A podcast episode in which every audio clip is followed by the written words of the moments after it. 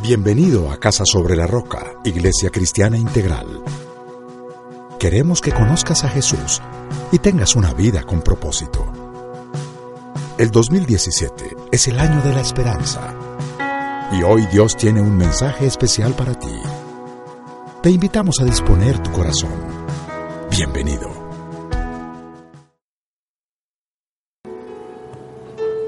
Vamos a levantar nuestra Biblia, que es la que nos levanta a nosotros y hoy queremos levantarla a ella.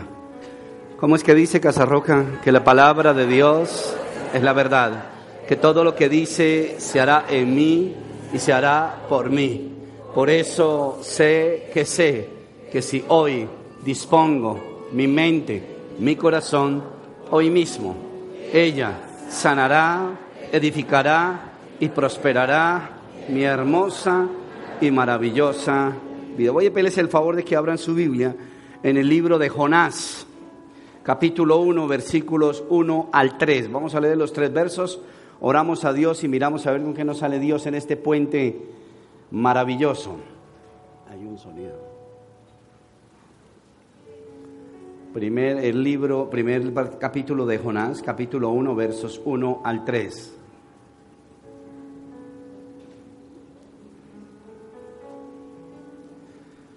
¿Lo tiene Casarroca? Ok, va a leerlo conmigo, por favor, y oramos a Dios un segundito. ¿Cómo dice? La palabra del Señor vino a Jonás, hijo de Amitai. Anda, ve a la gran ciudad de Nínive y proclama contra ella su maldad ha llegado hasta mi presencia. Jonás se fue, pero en dirección a Tarsis para huir del Señor. Bajó a Jope, donde encontró un barco que zarpaba rumbo a Tarsis pagó su pasaje y se embarcó con los que iban a esa ciudad, huyendo así del Señor. Padre de los cielos, Señor Dios Todopoderoso, te alabamos y te bendecimos, Señor Jesús. Creemos con todo nuestro corazón que el congregarnos hoy en este templo, Señor Jesucristo, para escuchar tu voz, tu palabra, tu amor y tu edificación, hace parte del propósito que tenemos en nuestra vida secular, familiar, eclesiástico, pero especialmente en nuestra intimidad contigo, Jesús. Ayúdanos a entender la palabra para aprovechar mejor la vida, Dios. Ayúdanos a comprender lo que tú dices, Señor Jesucristo, para amarte más y valorarte más, Jesús. Bendícenos y guárdanos, Dios, que nuestra mente esté, Padre Santísimo, consignada solamente en las cosas que vamos a oír. Quítanos toda distracción y colócanos, Señor Jesucristo, en comunión contigo. Te amamos y te adoramos con todo el corazón y creemos que en julio a partir de este nuevo semestre tu presencia estará con nosotros, Señor. Y que la etapa de este año pasada, esta nueva será mejor que la anterior. Y por eso te damos un aplauso con todo, con todo nuestro corazón. Gracias, Señor Jesús. La palabra del Señor vino a ¿quién? A Jonás. Me encanta Jonás. Pocas personas sabe mucho de Jonás. He predicado como unas tres veces acerca de Jonás y siempre encuentro algo nuevo. Y hoy quiero predicarles algo nuevo, novedoso, porque no se trata de la historia de una ballena o de un gran pez como algunos dicen, porque no, es una, no dice la Biblia que es una ballena, dice que era un gran pez. Amén. Entonces dice la palabra del Señor vino Jonás, hijo de Amitai, versículo 2. Anda, ve a la qué. Me quedé solito a la gran qué? Ciudad de Nínive. Son dos cosas importantes hasta el momento, Jonás, Nínive. Y proclama contra ella que su maldad ha llegado hasta mi presencia. Verso 3. Jonás se fue, pero en dirección a Tarsis, para huir del Señor. Bajó a Jope, donde encontró un barco que zarpaba rumbo a Tarsis Pagó su pasaje y se embarcó con los que iban a esa ciudad, huyendo así del Señor. ¿Qué le estaba presentando Dios a Jonás? Una oportunidad. Las oportunidades que Dios nos da o que la vida nos presenta, como usted quiera verlo, porque todo viene de Dios, pero hay definiciones sin querer decir que usted no cree en Dios o que no sabe que Dios está detrás de todo. Pero las oportunidades en la vida casi siempre pelean o compiten con los complejos de nuestra vida.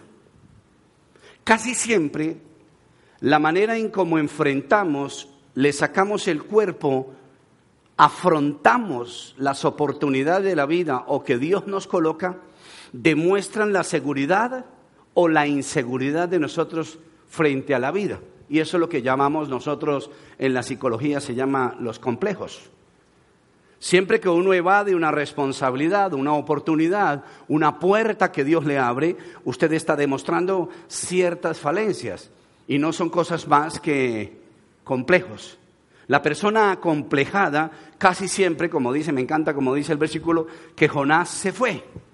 La persona que tiene algún complejo, cuando tenemos complejos en algunas áreas de nuestra vida, en esa área de nuestra vida, cuando enfrentamos una puerta abierta, una oportunidad por Dios, o por la vida, lo primero que hacemos es irnos. Nos vamos, nos sesgamos. ¿Por qué? Porque nos da temor, nos da miedo. Tenemos la tendencia a huir. Todos nosotros tenemos una tendencia a sacarle el cuerpo a la vida, a las oportunidades que riñen contra nuestras inseguridades. Me llama la atención que a, Job no, perdón, a Jonás no lo llama el presidente de la República de Asiria, o de Tarsis, o de Jope, o de Nínive. A Él lo llama Dios. Y cuando Dios nos llama a nosotros, es una oportunidad que está asegurada. Lo que viene de Dios va a salir bien, digan amén. ¿Por qué no dice conmigo, le ordeno a todos mis complejos que se sujeten a la voz de mi Dios? Así de sencillo. Eso se llama identidad, eso se llama tomar autoridad. Y muchas veces retrocedemos al ver las oportunidades porque tenemos el mismo complejo el complejo de Jonás. Mire a su hermano dígale, ¿padeces del complejo de Jonás? Levantemos la mano los que alguna vez hemos cogido para otro lado. Ok, muchos Jonases, ¿no Jonás, cierto? muchos Jonases. Si usted planea hacer menos o hacer lo contrario a lo que Dios le dice, usted será feliz intermitentemente y desgraciado intermitentemente. Entonces, un poquito de felicidad, un poquito de infelicidad. Porque vas a sentir la talla de haber cogido hacia otro lugar. Por eso necesitamos aprovechar lo que Dios coloca como oportunidad. No sé si usted se ha dado cuenta que las personas que logran grandes éxitos son envidiadas, son imitadas y son deseadas por muchos de nosotros. Gente que le va muy bien, uno dice, uy, yo quisiera esto. Cada persona de esas riñó, venció, peleó con sus complejos para enfrentar el problema que quería persuadirlo para irse y no enfrentar la oportunidad. Amén. Cuando mi hijo va a jugar fútbol siempre le digo que hay que tener tres cosas en cuenta. Porque cada partido, cada momento que le dé su técnico para jugar es una oportunidad. Y yo le digo, lo primero que tienes que tener en cuenta es reacción. Lo segundo, el esfuerzo. Y lo tercero, violencia, agresividad. No para golpear a nadie, sino para que si te quitan el balón, el que te quitó el balón merece la muerte. Y tienes que perseguirlo. Ahora, no vaya a pensar que yo le estoy diciendo mío que mate a alguien. Pero él debe ir detrás de ese balón como si fuera la última cosa en su vida porque es una oportunidad. Lo mismo sucede con nosotros. El complejo nos hace pasivos. Y todos tenemos un Jonás por allá guardado en algún lado de nuestra vida que riñe con la voluntad de Dios, con la oportunidad de Dios, pero especialmente con la felicidad de nosotros. Porque el hecho de que usted y yo no aprovechemos las oportunidades de Dios, eso no hace feliz a Dios. Dios es feliz plenamente, digan amén. El que sufre, ¿quién es? Nosotros somos los que sufrimos. Ahora, claro, a Dios le duele en su corazón, pero eso no le quita la felicidad a Dios. Además le voy a decir algo. Tarde que temprano, usted se va para allá, pero tiene que volver a cumplir lo que Dios le dijo. Dicen amén, iglesia. Mire a su hermano y dígale, tarde que temprano, te veré caer. pero caer en el sentido de volver a hacer la voluntad de Dios. No, algunos se alegran. Mm, qué bueno, pastor, buena palabra está echando hoy. Violencia espiritual. Pocas veces cuando Dios en la Biblia da una responsabilidad o una oportunidad, Escuche esto y analice su Biblia, la que tiene guardada en su corazón. Pocas veces Dios en la Biblia muestra que alguien desaprovechó una oportunidad. Al principio sufren y padecen el problema o el complejo de Jonás, pero finalmente ¿sabe qué pasa? La gente termina haciendo. Usted lo lee con todos, Moisés, todos, todos, excepto se me viene a la mente un caso, el del joven rico que el Señor le dijo, un papito, esto, esto, esto, y el tipo se perdió. Él no, él no ganó la oportunidad. Y Dios nos quiere dar un mensaje con esto.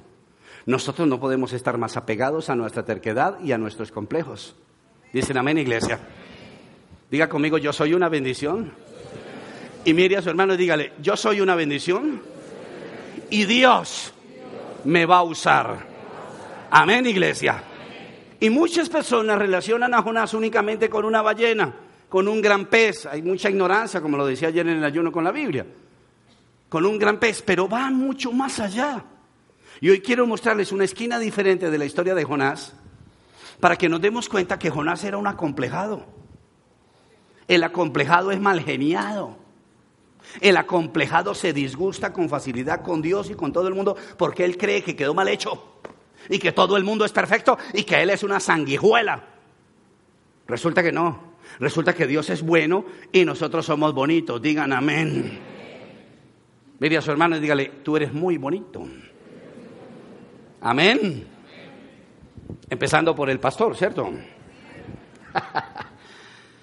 Necesitamos conocer más allá qué es lo que pasa con nosotros con las oportunidades. ¿Por qué nos vamos para el otro lado? ¿Por qué cogemos para otro lado si Dios tiene las bendiciones contadas? ¿Cuál es el complejo? ¿Cuál es la, cuál es la falta de empatía con Dios y con nosotros mismos? Porque una mala decisión o una oportunidad rechazada es algo que también te va a maldecir a ti. Te va a poner triste y Dios no quiere gente triste en su tierra, digan amén. Jonás es el ejemplo de las personas rechazadas. Jonás es el ejemplo de los acomplejados. Jonás es el, complejo de es el ejemplo de los inseguros. Jonás es el ejemplo de una oportunidad rechazada. Mi deseo es que después de terminar este sermón, todos nosotros retrocedamos y nos vayamos a la dirección correcta y para eso necesitamos hacer uso de una cosa, que el acomplejado nunca lo hará y por eso huye, pedir perdón. Ni un amén, qué dureza de corazón. Muy bien, comparto rápidamente con ustedes unos puntitos en el servicio de hoy. El, el sermón de hoy lo he titulado Complejonás. Complejonás. Me encantó esa palabra que el Espíritu Santo me sapió. Es nueva palabra. Voy a montar un, un diccionario, el pequeño Ariel. y dice entonces, el primer punto, ¿le dije o ya le dije el primero? El miedo nos ataca. El miedo nos ataca. El miedo tiene como propósito atacarnos para qué? Pues para que nos paralicemos. Jonás capítulo 1, versículo 1 al 2. Nuevamente volvamos a Jonás. Mantenga una martica. Vamos a trabajar en algunos otros libros, pero Jonás será nuestro principal verso. Jonás 1, 1, 12. Dice así. La palabra del Señor vino a quién? A Jonás, hijo de Amitai. Anda, anda, anda. Escuche, anda. Cuando usted tiene miedo, usted no puede andar. ¿Usted qué hace? Se paraliza. Y la libertad de Dios es que andemos. Digan amén. Mira a su hermano, dígale, papito o mamita, a desfilar. Porque cuando uno camina está libre. Cuando está paralizado está sometido al miedo. Anda, ve a la gran ciudad de Nínive. Le dije que habían dos palabras interesantes hoy, algunas más, pero por el momento Jonás y Nínive. Y proclama contra ella que su maldad ha llegado a dónde? A mi presencia. Cuando la maldad llega a la presencia de Dios, lo que significa es que a Dios ya le penetró el corazón. Que fue lo que sucedió cuando vino la era de Lubiana. Cuando vino la era diluviana, el Señor vio la tierra y la presencia entró en su corazón y se entristeció y por eso dice que le dolió haber creado al ser humano. Y aquí vuelve y le duele el corazón a Dios por una ciudad que está llena de maldad. Se llama Nínive.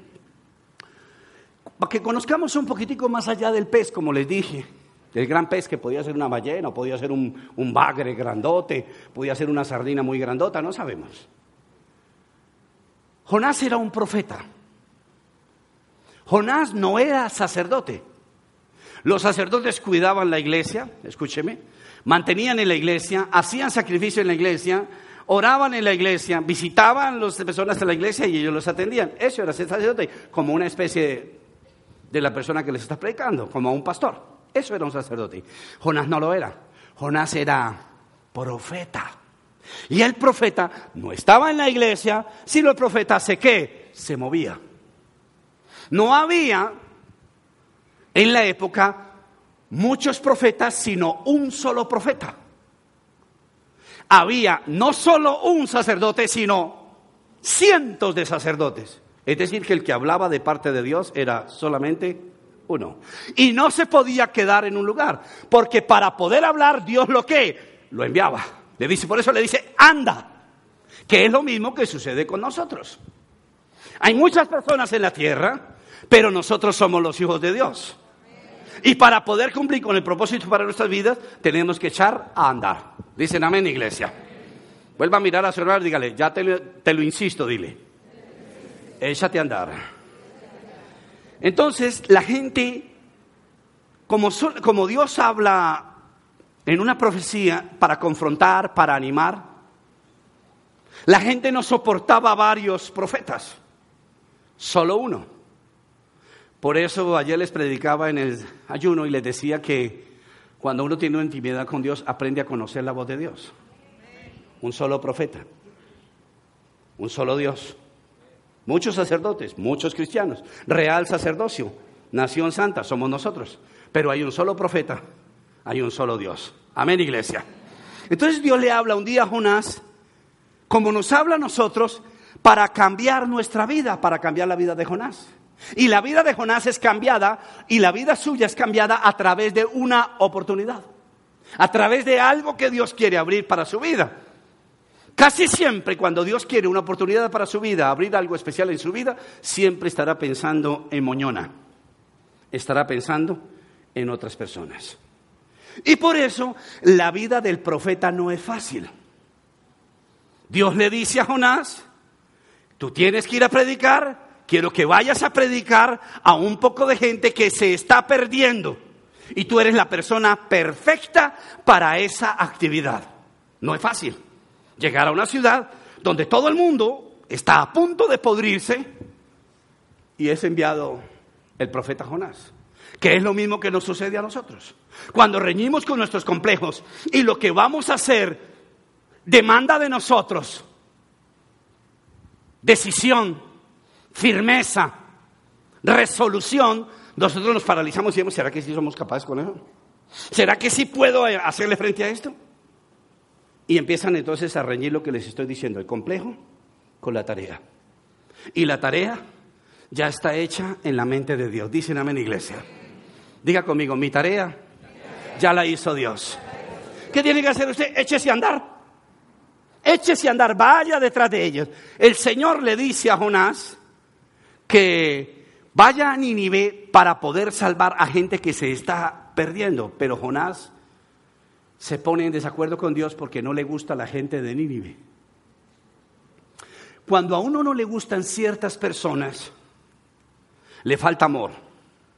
Y la falta de amor es la revelación de un corazón acomplejado.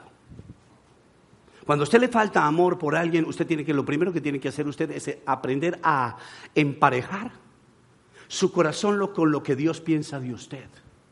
Porque cuando usted no ama es porque usted está comparando.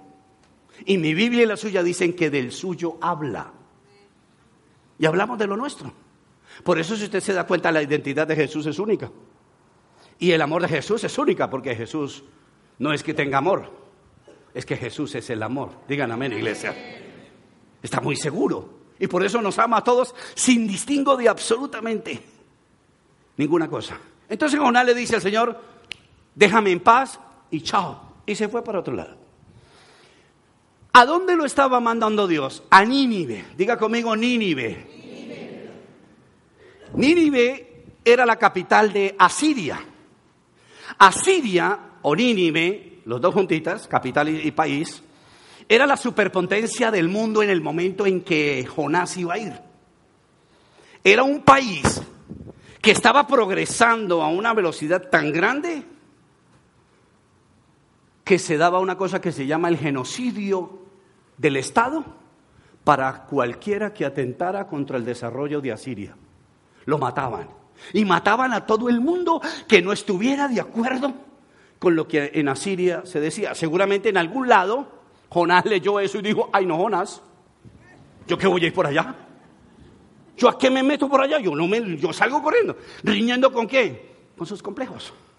Cuando la tarea es del hombre, uno dice, bueno, me van a mandar a, a una zona roja de Colombia.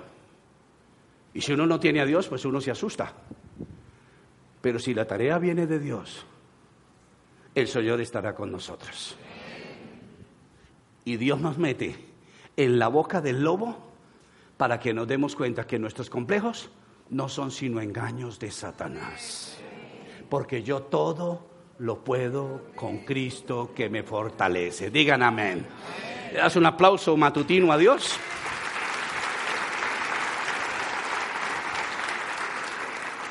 En todo el mundo era odiado a muerte el imperio asirio. Era tan odiado que uno de los profetas que existió en esa época, que se llamaba Naúm, escribió lo siguiente. Vaya conmigo a Naúm, capítulo 3, versículo 1 al 3. Naúm, ahí al ladito de Sofonías, despuesito de Miqueas. Ahí quedamos como en la misma, ¿cierto, pastor? Estamos como, como, como Jonás, midiendo para dónde coger. Jonás capítulo 3, versos 1 al 3. Eso, perdón, Naúm. Disculpen, perdónenme, tranquilo, no se pongan bravos. Naúm 3, 1 al 3.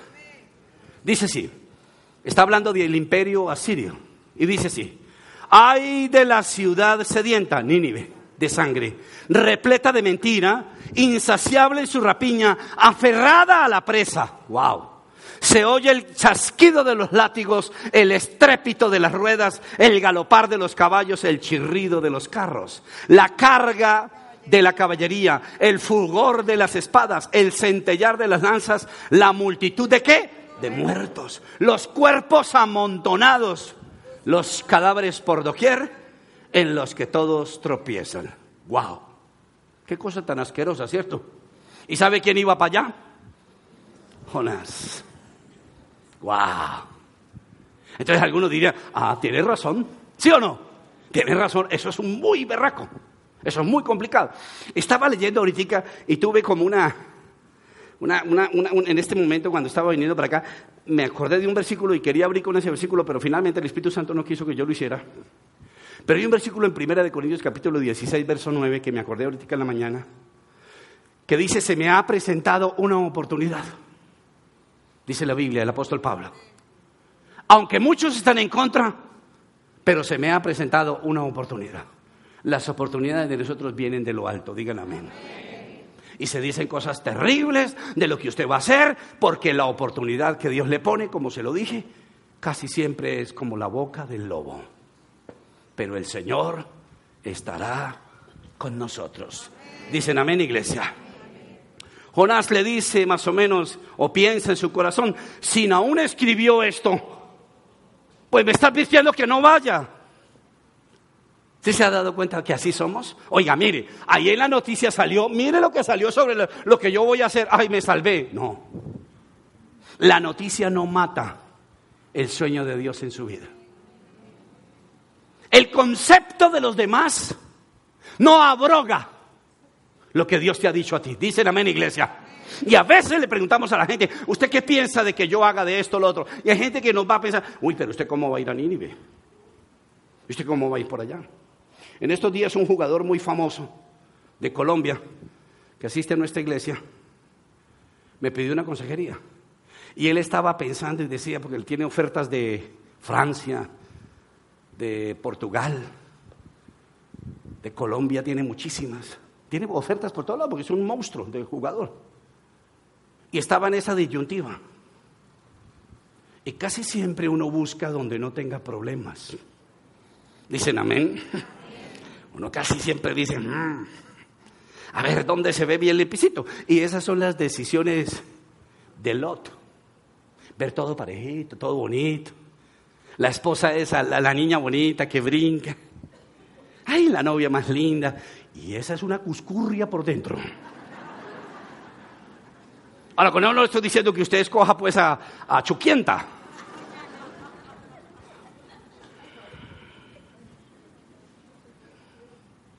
Lo de Dios se ve complicado, pero se arregla. Escuche lo que le acabo de decir. Lo de Dios se ve complicado, pero se arregla. Lo del hombre se ve arreglado, pero se complica. Dicen amén, iglesia. Entonces Jonás empieza a reñir con sus complejos. ¿Cómo hago? ¿Será que voy? Y Jonás, como él es un vidente, él es un profeta, él hace una oración y se da cuenta en la oración de la revelación del WhatsApp, pero no tiene celular. Dios le muestra que por allá en el 2017 habrá WhatsApp, el Face, el Instagram.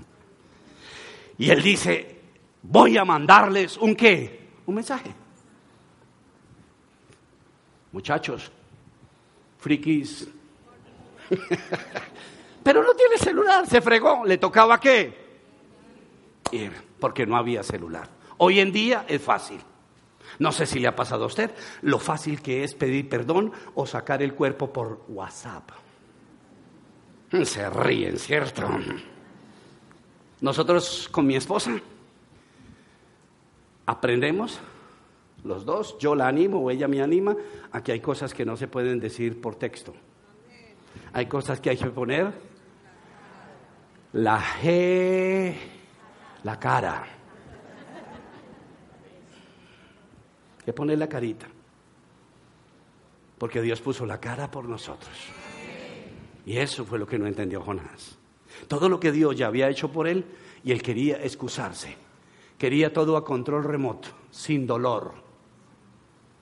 Y yo no les estoy predicando un sermón de dolor. Pero la verdad, sin dolor no hay triunfo. Sin dolor triunfo. Pregúntele eso a un jugador de fútbol, a un gran gimnasta y le va a decir a mí los músculos me duelen, el ácido láctico, que es el que produce el dolor. Y ellos aprenden, Nairo, Nairo que ahora está corriendo el tour, esa gente aprendió a convertir ¿qué? el dolor. Ellos viven en dolor para poder llegar a la victoria. Y el cristianismo, pues no es masoquismo. Pero nuevamente le recuerdo que si se ve complicado, Dios se lo va a arreglar a usted. Amén, iglesia.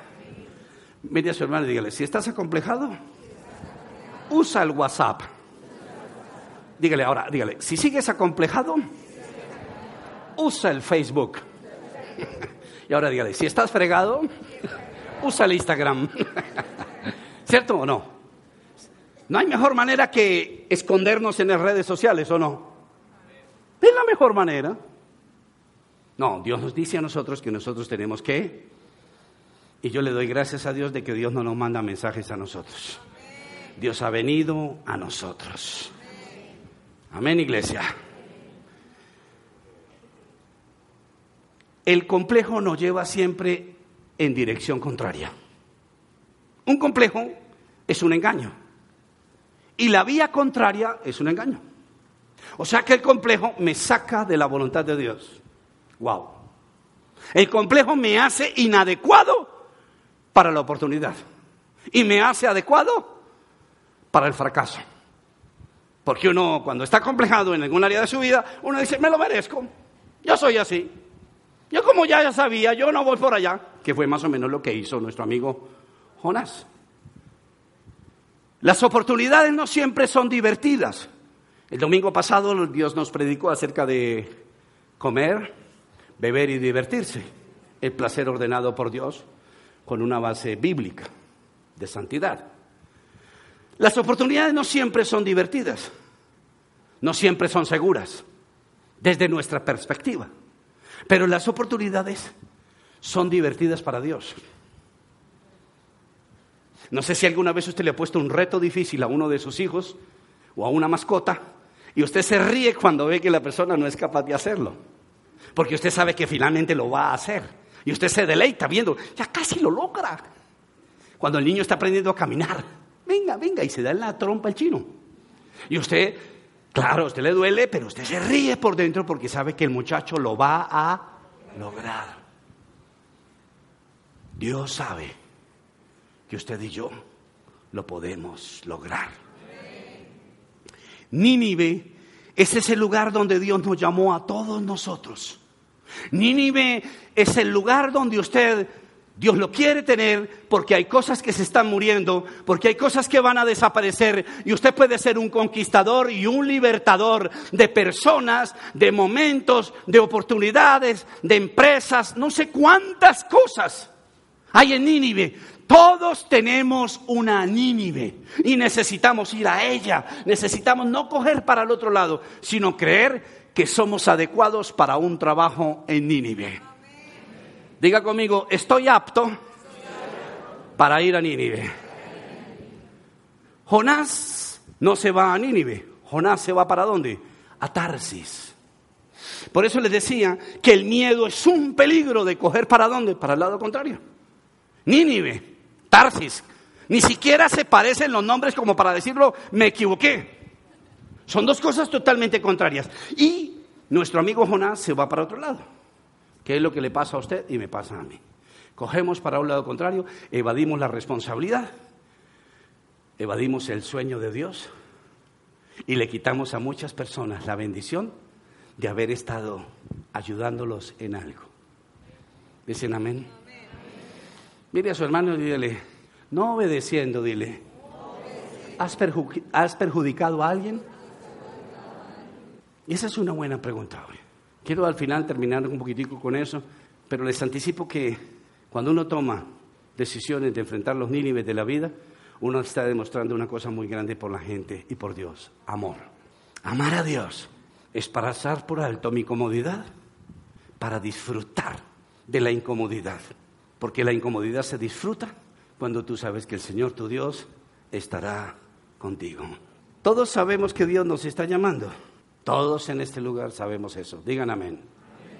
Todos en este lugar sabemos y decimos, ay Dios mío, ¿hasta cuándo me vas a...? Porque Dios quiere que vayamos a Nínive. Hay un Nínive en nuestra vida. Hay un Nínive que todos los días nos está llamando, hay gente muriendo, hay sueños muriéndose, hay dinero que se está pudriendo, todas las oportunidades, vea las materiales, vea las sentimentales, vea las espirituales, como quiera verlas. Y huir obedece al temor que tenemos a la confrontación. ¿A la confrontación de qué? De que nosotros queremos la zona cómoda. Y la zona cómoda es la pesadilla más larga que un ser humano puede vivir. Yo me asombro cuando yo veo personas que tienen ciertos años encima y no trabajan ni estudiaron. Yo me asombro, digo, wow, ¿y esto es qué? Menos mal que ahorita no me sale trabajo en julio porque está el Tour de Francia. Uy, sinvergüenza. No para cogerlo a... Uy, Dios mío, qué guata tan inmunda. La prosperidad exige dolor en cualquier área de la vida. Se los he venido diciendo todos los domingos. La felicidad, un matrimonio, unos hijos muy bonitos, pero detrás de una esposa bonita y unos hijos divinos, ay Dios mío, pica la araña.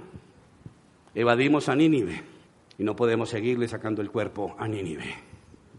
Nosotros nacimos para ser valientes, digan amén. Yo nací para ser valiente, usted es valiente. Todo lo podemos con Cristo que nos fortalece. Y nació para ser valiente. Josué capítulo 1, verso 9, por favor. Josué 1, 9, por favor. Josué capítulo 1, verso 9. Dice así, ya te lo he ordenado. Wow, Dios tiene que hablarnos a veces así, oiga.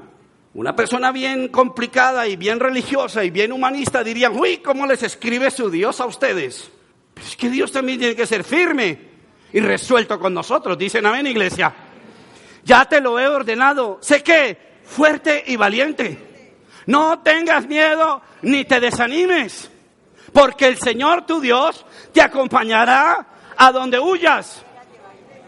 ¿A dónde qué? A donde andes, no a donde huyas. Donde huyes te vas con tu complejo y cada vez la brecha más grande. Cada vez vas a sentir que la brecha es más grande. El primer capítulo de Jonás, leemos cómo él solamente huye al llamado de Dios. Huye no solamente al llamado de Dios, sino a algo que puede ayudarnos a nosotros a recapacitar, a la presencia de Dios. Quiero que piense hoy y se vaya pensando esta semana en los complejos y en las deficiencias de persona que usted tiene, qué tanta comunión tiene con Dios. Y se dará cuenta que no hay comunión donde hay complejos. Porque donde hay unidad con Dios, no hay complejos. Usted Dios le hace saber que usted es una bendición, que usted es una obra terminada en la cruz del Calvario. El antídoto para el temor es la presencia del Señor. Diga conmigo eso. El antídoto para el temor es la presencia del Señor. Dígalo por segunda vez. Clave número. Número uno dijimos. Ok, número dos. Las opciones nos sacan. Las opciones nos sacan. Jonás capítulo 1, versículo 3. Vamos a volverlo a leer. Y dice así. Jonás se fue, pero en dirección a qué? A Tarse. Cuando se mete el pero fue porque no lo hizo, ¿cierto? No compró los huevos, pero compró otra cosa. Es lo que se quiere decir, un plan alterno. Jonás se fue, pero en dirección a Tarsis, para huir de el Señor bajó a Jope, donde encontró un barco que zarpaba rumba. ¿Rumbo o rumba? Rumbo, ¿cierto? Casi siempre que usted tiene complejos, usted se va más de rumba, ¿no? Zarpaba rumbo a qué? A Tarsis. Pagó su pasaje y se embarcó con los que iban a esa ciudad, huyendo así de quién? Del Señor. Me llama la atención algo. Pagó el pasaje. Diga conmigo eso, pagó el pasaje. ¿Ustedes han visto los muchachos esos que se brincan las estaciones y se suben a los buses sin pagar? Van en contraria, van en contrario a lo que todos hacen, pagar el pasaje. Jonás no iba en contraria de nadie. Él se portaba bien delante de los hombres, pero se portaba muy mal delante de Dios y se portaba muy mal delante de Nínive, porque Nínive se estaba muriendo y la opción era pagar su tiquete. En los tiempos de Jonás, me puse a leer un poco, y apenas se estaban haciendo o acuñando los primeros billetes o monedas. No existía mucha gente que tuviera dinero. La inseguridad de Jonás lo llevó no solamente a irse para otro lado, sino a hacer lo que fuera para conseguir un billete que casi nadie lo tenía. Y voy a decirles otra cosa menos un profeta. Si ustedes se acuerdan de Elías, un profeta vivía con los bolsillos limpios. Dicen amén, iglesia. O sea que tenía valor para ciertas cosas y temor para otras. Tenía invertida su vida por sus complejos. No se dio cuenta que consiguió un billete cuando apenas estaban saliendo. Levanten la mano los que tienen un billete de 100 mil en el bolsillo ahora, de ese de billete nuevo, de 100 mil. ¿Se ve? No hay ni un Jonás aquí. no es lo normal que uno cargue con un billete de 100 mil. Menos con esta inseguridad, ¿cierto? A ese muchachito no hay que sacarlo tan seguido, ¿cierto?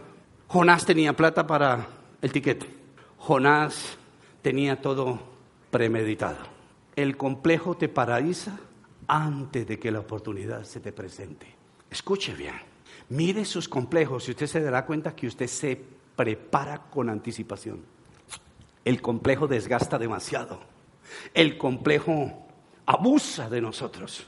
Casi nadie podía hacer lo que hizo Jonás, tener un billete en la mano y ir a comprar un pasaje. Y él lo tenía.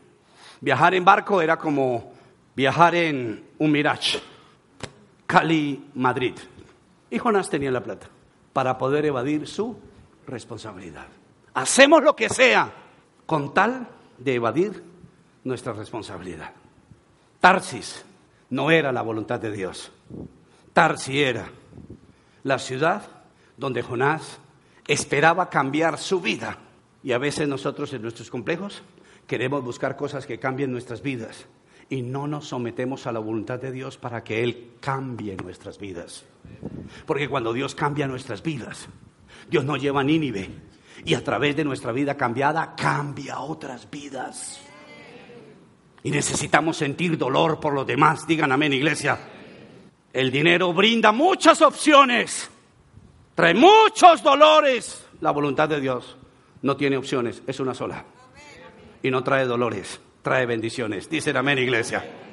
Por eso el dinero, la gente se aloca canto con el dinero. Hay frases que dicen hasta esto, el dinero compra la felicidad. Y resulta que no, lo que compra la felicidad es obedecer al Señor. Tener opciones es confundirse en la voluntad de Dios. Tarsis no estaba en la mente de Dios. Tarsis está en la mente de un acomplejado. Tarsis es echarle mano a algo porque tengo temor de otra cosa. Conozco muchas personas que por la presión han tomado decisiones de irse hacia Tarsis, por sus miedos y sus complejos, y han abandonado el trabajo maravilloso que Dios tenía para sus vidas en la despiadada Nínive, donde ella es despiadada, pero sus víctimas sufren para que llegue un Jonás. Y no llegamos. No nos duelen los demás. Y el cristianismo dice que nos deben doler los demás. Mire a su hermano y dile, ¿te duelen los demás? Pregúntese si usted todo lo busca por usted. Uno cómo se da cuenta, pastor, que uno busca de uno y no lo de los demás. Escúchese orar. Escúchese orar. Ay, pastor, pero es que yo oro por mi tía. Ese es usted. Es que yo oro por los vecinos. Ese es usted. Pero cuando ya usted empieza a hacer oraciones por el perdido, te duele el, lo que está sucediendo en Venezuela, te duele lo que sucede por allá, yo no sé dónde. Usted se está metiendo en el campo de Nínive. Y era lo que Jonás estaba evitando fuera, lo que fuera. ¿Qué era Tarsis? Si Nínive era la ciudad esa que le dije, Tarsis era una ciudad hiper mega place, era una ciudad nice, no era fuerte y sanguinaria como Nínive. Pero yo me puse a pensar ayer haciendo el sermón el día de ayer, en la noche, y pensé en algo. Tarsis era como un Silicon Valley, más o menos. Silicon Valley es el valle de la silicona donde están las grandes empresas de más desarrollo del mundo. Está Face, está Apple, está Google. Están todas esas empresas que están emergiendo. Y vivir en Silicon Valley es vivir en Silicon Valley. Ir a Silicon Valley es, wow, fuiste, conociste los edificios, conociste, es lo más play que hay en el mundo, porque las redes sociales se volvieron lo más play. Y hacia allá se iba nuestro hermano y nuestro amigo Jonás. El complejo nos hace buscar nuestro Silicon Valley, nuestros Tarsis. Vivimos mucho de la silicona. Buscamos cómo refugiarnos en medio de cosas que nos den seguridad aparente, porque el complejo solamente se guarda en el esfuerzo humano con la apariencia. Isaías capítulo 2, versículo 2. Un día vendrá el Señor Todopoderoso contra todos los orgullosos y arrogantes. Aquí está hablando de Tarsis. Este es Tarsis. Aquí está el profeta Isaías hablando contra Tarsis, el Silicon Valley. Contra todos los orgullosos y arrogantes, contra todos los altaneros para humillarlos Sáltese al versículo 16 y mire esta cosa tan tremenda. Contra todas las naves de Tarsis. ¡Wow! Me provoca ponerme a llorar y decirle, Señor, perdóname. ¿A qué hora me meto? Yo en lo que me meto, Dios. Mi complejo me lleva a matarme, a suicidarme, a morirme. Contra todas las naves de Tarsis, contra todos los barcos. ¿Qué? Los osos. Yo les decía ahorita, lo de Dios no tiene apariencia, pero lo de Dios tiene supervivencia. Lo de Dios no es muy bonito. Por eso Él dice que de lo vil y lo menospreciado. ¡Wow! ¿Sabe qué apariencia tenía Jesús? Jesús no tenía ninguna apariencia. No tenía un roles en la mano. No tenía los zapatos ni siquiera que yo tengo puestos. Dice Isaías que parecía una raíz de tierra seca tirada en el piso que cualquiera la patea. Ese era su Jesús. Ahora mírelo coronado de gloria y majestad. ¿Quiénes éramos nosotros? Secos, desabridos. Y para el mundo muchos seguimos siendo así, pero por dentro brillamos, porque Jesús es nuestra vida. ¿Le das un aplauso a Dios por la belleza de Jesús?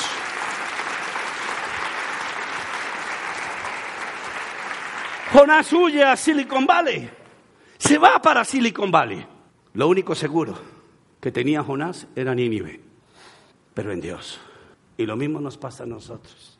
Que Dios nos perdone cuando hemos vivido por la apariencia y las circunstancias nos han movido de los lugares que Dios nos dio, que eran difíciles, que exigen esfuerzo, pero los abandonamos. Y al abandonar a Nínive, abandonamos salvaciones, redenciones, arrepentimientos, familias restauradas, parejas restauradas, muchachos regenerados. Silicon Valley no necesita de Dios. Silicon Valley es Dios. Nínive es como un infierno, pero no es el infierno. Está a un pelo de ser el cielo, pero solamente necesita su obediencia y la mía. Clave número tres. Ya voy a terminar, son once puntos. ¿Por qué se ríen? ¿Por qué no van en vía hacia lo de Dios? la miopía. Clave número tres, la miopía. Levanten la mano los que tienen miopía, los que sufrimos de miopía, ¿cierto? Los que tenemos miopía es que no vemos de, de lejos. Y hay otros que no ven de... Eso se llama, ¿cómo se llama? Astigmatismo. Muy bien. El problema cuando uno está casado es que en la pareja los dos tengan miopía o astigmatismo. Se fregaron. Me encanta Dios, yo amo a Dios. Yo tengo miopía. Yo de lejos no veo muy bien. Pero mi esposa tiene astigmatismo. Ella de cerca no vio un carajo. Entonces, todo lo que yo quiero ver de lejos, ella me dice, ahí dice a 40 millas. Ah. Y todo lo que ella no ve de cerca, yo le digo, porque ya los brazos no le dan más. Me encanta cuando mi esposa pone la tablet ahí, si viene acá. Y lee. Yo digo, Dios mío, terrible, ¿cierto? Pero bueno, la miopía y el astigmatismo es una guerra. No ver de lejos es un problema. Porque aunque Dios está cerca, Dios está lejos. Aunque Dios está cerca, Dios está lejos. Dios no es fácil de leer. Esa es la verdad. Dios no es fácil de comprender. Dios parece una mujer. Digan amén los hombres. Bonito, precioso. Ay, pero vaya y entiéndalo. Lo mismo con las viejas. Te ven las mujeres, todas son bonitas. Digan amén las mujeres. Mírelas. Pero cómo son de fregadas. Amén los hombres. ¿Sí ve? Hasta ahí le llegó el amén a las viejas. Bueno, la cosa va bien hoy. Siempre la miopía nos deja ver que hay otra puerta que se puede abrir. Siempre. Siempre la miopía nos lleva a pensar que hay un plan que nosotros podemos abrir. Se llama Tarsis. Cuando usted tiene miopía, a usted le ponen la tabla para leer y usted alcanza a leer con mucho esfuerzo y la optómetra o la oftalmóloga le dice, ¿qué dice aquí? Y uno dice, Tarsis. De muy lejos te vuelves miope. Mucha distancia con Dios te da miopía y no alcanzas a leerle a Dios lo que Él quiere. Y si lo lees, tu complejo te dice que no alcanzas a distinguirlo bien. Nosotros nos ayudamos. A nosotros se nos crece la nariz. Digan amén. Mírenle la nariz al de al lado. Mire lo mentiroso que es. Por el tamaño de la nariz usted sabe ya. Jonás capítulo 1, verso 4 al 5. Pero el Señor lanzó sobre el mar un fuerte viento y se desencadenó una tormenta tan violenta que el barco amenazaba con hacerse pedazos. Verso 5. Los marineros aterrados, me quedé solo, y a fin de aliviar la situación, comenzaron a clamar cada uno a su Dios y a lanzar al mar lo que había en el barco. Jonás, en cambio, había bajado al fondo de la nave para acostarse y dormir como profundamente. Profundamente. Jonás no quería estar en Nínive, Jonás quería irse al sueño americano y por eso descansaba en su sueño. Escúcheme lo que estoy diciendo. Nuestros complejos, cuando evitan la confrontación, nos hacen dormir. Y nunca cambias, porque va como dormido, le va sacando el cuerpo a la situación. En esa época los barcos iban a Tarsis. Tarsis era el sueño americano. Y hoy en día la gente se mete por el hueco para llegar al sueño americano. Es exactamente lo mismo. Huir de una realidad, de algo que Dios quiere que nosotros hagamos, pero nuestros complejos nos sacan de la bendición de Dios. Y todo empieza a descomponerse en nuestras vidas. Dicen amén, iglesia. Cuando todo es normal, Cuando todo está bien, cualquier Dios es bueno. Escuche lo que el pastor le está diciendo. Cuando todo va normal con una familia, usted se da cuenta. En una familia todo va bien, los hijos bien, pero de un momento a otro, ellos tienen dioses, porque todo está normal. Pero cuando viene alguna enfermedad sobre un hijo, cualquier cosa sobre el matrimonio y se asustan y quieren ayuda, solamente sirve un solo Dios. Un solo Dios. Cuando todo está normal, ¿para qué necesito a Dios? Eso fue lo que pensó quién? Jonás. ¿Qué profesión tenía? Profeta. ¿Y cómo iba? Durmiendo, porque no necesitaba a quién. ¿Voy para dónde? Silicon Valley. En barco de lujo, dice la Biblia. Wow, primera clase. Pagó con billetes que no eran usuales. Pero por dentro, Dios sigue trabajando. Dígale amén, iglesia. Mire a su hermano y dígale, por dentro, Dios te sigue hablando. Amén. Cuando la situación se nos sale de nuestras manos, necesitamos urgente un Dios real, un Dios grande y real. Y por eso los marineros se empezaron a asustar. Ellos iban tranquilos en el barco, iban con Zeus, iban con el otro, iban con Astarot, iban con Moloch, iban con todos sus dioses felices. Pero cuando se les viene el barco al suelo y empieza la tormenta, solamente necesitan un solo Dios. Amén, iglesia. Y por eso el capitán le dice a Jonás, oiga hermano, todos nosotros aquí clamándole a nuestros dioses, y usted tirado ahí en ese camarote durmiendo, no sea flojo, ore a su Dios a ver si es el que falta por invocar. Wow. En el complejo, la única manera de advertir seguridad y acabar con esa pendejada de que ese sentido de inferioridad es invocar al Dios perfecto para que sane nuestro corazón. Dicen amén, iglesia.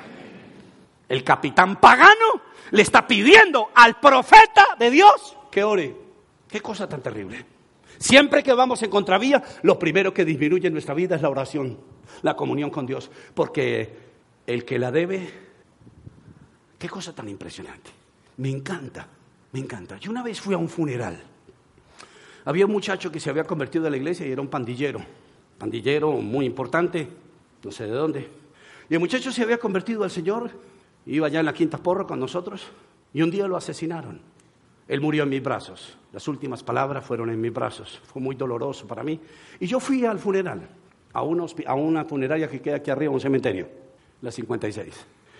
Y estábamos en el funeral cuando empezaron a llegar todos los muchachos armados. Yo dije, Dios mío, y con grabadoras a todo volumen. Estaba empezando el reggaetón, yo no sé qué porquería había en esa época. Y marihuana, mejor dicho, yo ya estaba, era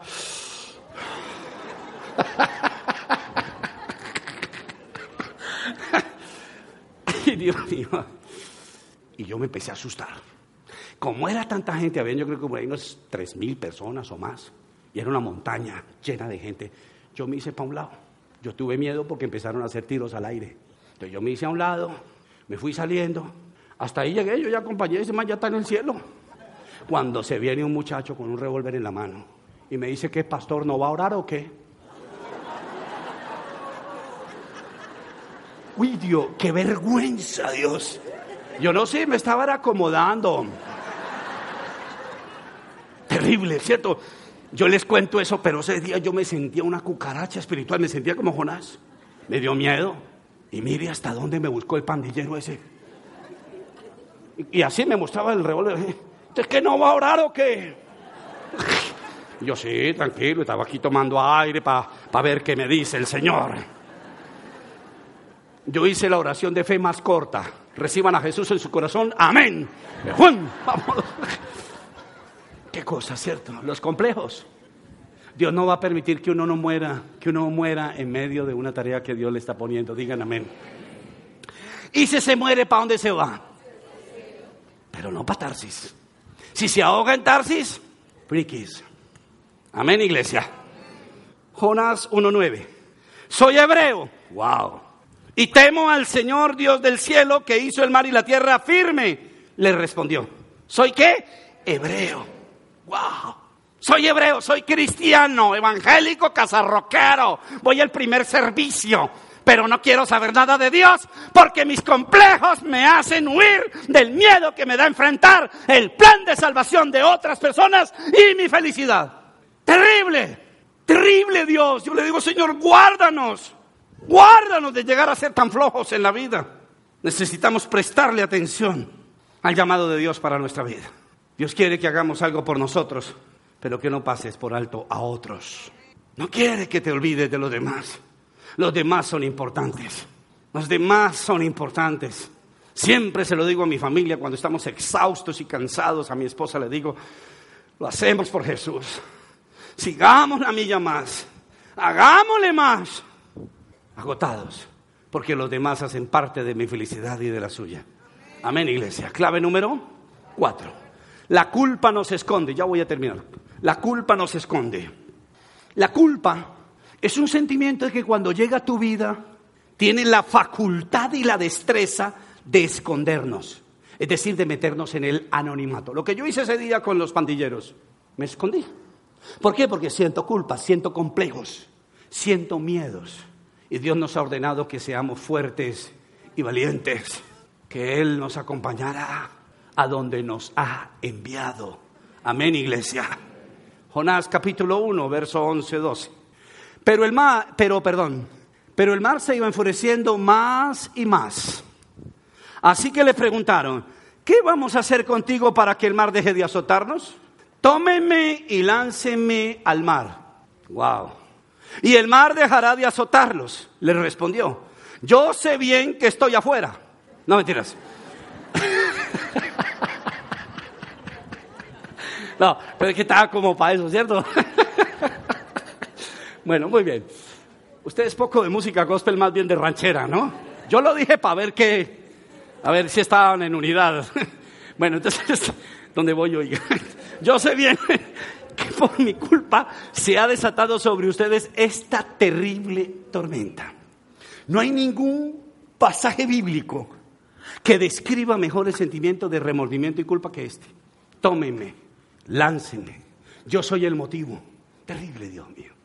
Terrible, terrible que uno llegue a un punto donde uno diga, yo soy el motivo de esta desgracia. No, Dios no quiere que lleguemos a eso. Dios quiere que nosotros seamos parte de la solución. Digan amén, iglesia.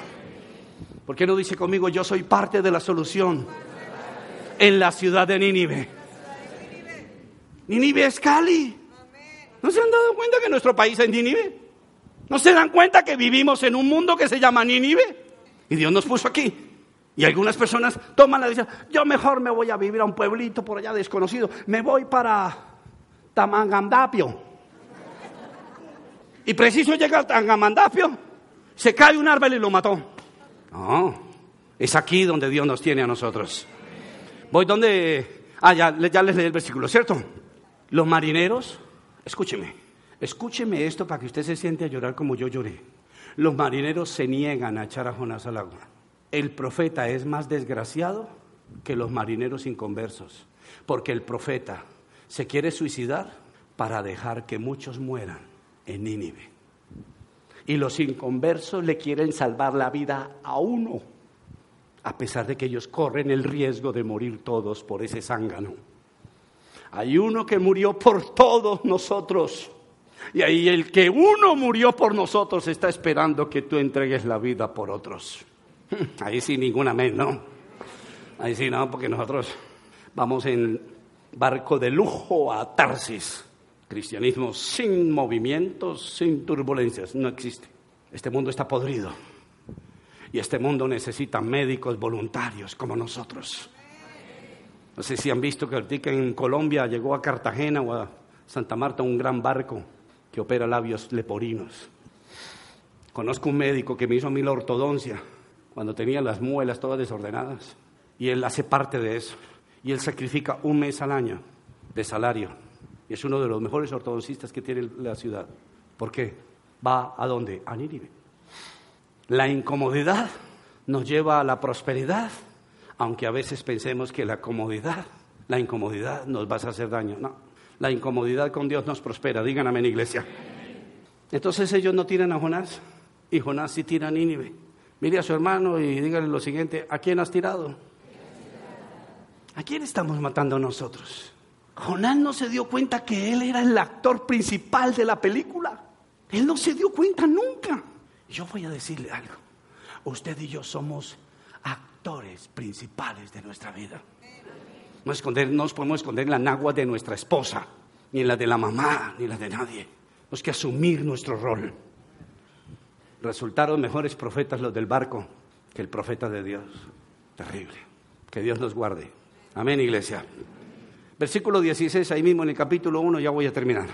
Al ver esto, se apoderó de ellos un profundo temor al Señor, a quien le ofrecieron un sacrificio y le hicieron votos. ¿Tiraron a quién? A Jonás. Finalmente dijeron, oiga, no hay nada más que hacer, votemos al tarúpido.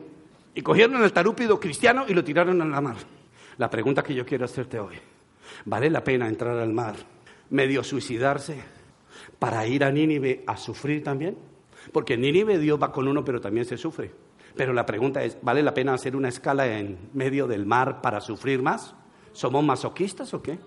Y la única manera de evitar el masoquismo es ir directo hacia la voluntad de Dios, sin escalas. Digan amén, iglesia. Mire a su hermano, dígale, la voluntad de Dios no tiene escalas. ¿Cómo se dice? ¿Por tercera vez? No nos bajemos. Si ya nos enfletamos en esto, vámonos. Me encantan esos buses que van de aquí a Bogotá o a cualquier parte del país y no paran en ningún lado. Usted puede estar con la vejiga que se dotea y el tipo dice, yo no puedo parar. Este bus está cerrado, estoy vigilado satelitalmente, satelitalmente. Si me pillan, me sancionan. Solamente hay una parada en tal lado y punto. Si no, imagínese, todo el mundo parando y las viejas que orinan cada ratón. ¿Qué para, parada? Terrible. Toca contena. Silicon Valley no necesita púlpitos. Tarsis no necesita púlpitos. Tarsis no necesitaba médicos. Los médicos lo necesitaba Nínive. Y ahí era donde Dios quería que su siervo estuviera. Donde hay necesidad está el Señor. Amén, iglesia. Donde no se reconoce la necesidad. Donde hay plata, que no hay problema. Silicon Valley. Tarsis, lujosos, ¿qué, ¿qué vamos a necesitar? Dios, ¿qué es eso? Una señora le dijo a mi esposa en estos días que el hijo se le fue a vivir por allá a California, Dios lo está bendiciendo mucho. Él iba a regalar una casa. Y de pronto llegó el muchacho y le dijo, mamá, deje esa iglesia, deje su trabajo, tome esta plata y haga lo que quiera. Mi Dios no es negociable. Diga conmigo eso, mi Dios no es negociable. Mire a su hermano, dígale, podré estar en la inmunda pero no voy a Tarsis. Y dale un aplauso a Dios con todo tu santo corazón. Y termino con el punto número 5. Estoy, estoy demorado, perdónenme, pero ya salí muy rápido antes de que se nos ahoguen todos acá. Clave número 5. Si no oramos, naufragamos. Si no oramos, naufragamos. No le van a contar al pastor Darío que le cambié la frase o si no me echan. Si no oramos, naufragamos. Dios dispone un gran pez para que se trague a Jonás. Wow. A mí esa parte me hace llorar, porque todos nosotros hemos vivido peces que no estaban en la mente de Dios. Dios ha tenido que adiestrar peces para que nos traguen a muchos de nosotros por una temporada. Dicen amén, iglesia. Jonás 1.17. El Señor por su parte, wow me parece que Dios está llorando. Me parece que Dios en ese momento está diciendo, Gabriel, tenemos que hacer esto. Y Gabriel le dice, sí, Señor, tenemos que hacerlo. Y mire lo que dice. El Señor por su parte dispuso, dispuso, perdón, un enorme pez para que se tragara a su hijo amado. Wow. A su Jonás, a su profeta, al único profeta del momento, quien pasó tres días y tres noches en su vientre. Tres días. Tres días es el tiempo perfecto para dejar la necedad, pero con mucho dolor. Es cierto que en Nínive podía haber dolor, pero que a uno se lo trague un pez y estar en la oscuridad de las vísceras de un animal, oculto ahí sin saber qué va a pasar, sabiendo en el fondo que la conciencia te reclama no haber ido allá, sino coger para allá, son tres días que pueden durar toda la vida, toda la vida. Entonces Dios llama a un pez porque los animales los creó Dios. Y Dios llama a un pez y le dice, ven acá. Y el pez viene y le dice, sí señor, ¿en qué te puedo ayudar? Y le dice, necesito que me hagas un favor. Necesito que te tragues a un humano llamado Jonás, pero te voy a pedir un favor, sin masticar. Me encanta el humor de Dios. Me fascina mi Dios. Nada de ácido clorhídrico para que no me lo vaya a desfigurar. Estás aquí, aquí, estás de ayuno, papi. Qué cosa tan impresionante. Yo no sabía que los, que los peces eran domesticables. Yo pensé que un pez estaba en una pecera y, y hay peces que obedecen, que la gente los llama y ellos se arriman. ¡Wow! Eso me llama la atención. Dios es el creador de los peces. Y a Dios le duele el alma que un pez tenga más cerebro que un hijo de Dios, que sea más obediente un bagre que uno de nosotros. Eso tiene que destrozarle el corazón a Dios. Como cuando como padres nos destruye el corazón que nuestros hijos no nos obedezcan y nuestra mascota viene rápido a nuestros pies. ¡Wow! Yo como he aprendido de Amber. Usted llama a su perro, su perro y ¡fum! a la orden. Y más si es la hora del almuerzo. Uno a veces llama a los hijos a almorzar. Almorzar. Almorzar. Se está enfriando. Almorzar. Oye, qué cosa tan terrible, ¿cierto? Y Dios le dice a Jonás que vaya a la gran ciudad. Jonás lo leyó eso. Dios sabía que era la ciudad sanguinaria, pero Dios le estaba diciendo, ve a la gran ciudad, porque hay una gran oportunidad. Donde hay grandes problemas, se lo dije el, domingo pasado. Hay grandes cosas que Dios puede hacer. Dios usa todo el tiempo el gran, todo el tiempo. Dice, vas a la gran ciudad. Se desató un gran viento, una gran tormenta, un gran barco, un gran pez. ¡Wow! Mi Dios es grande. Mientras Dios era el gran, Jonás iba hacia abajo. Dice que compró un pasaje para Tarsis y descendió a Tarsis. Entró al barco y descendió al camarote. Dice que salió del barco y descendió a las entrañas de un pez. Y dice que de las entrañas del pez descendió a las playas de Nínive. Tarde que temprano, el gran yo soy hará que nosotros reconozcamos de rodillas que Dios siempre tiene la verdad, tiene la razón. Amén, iglesia. ¿Por qué no dices conmigo, Señor? Tú eres el gran. Y al gran dele un gran aplauso, Casarroca.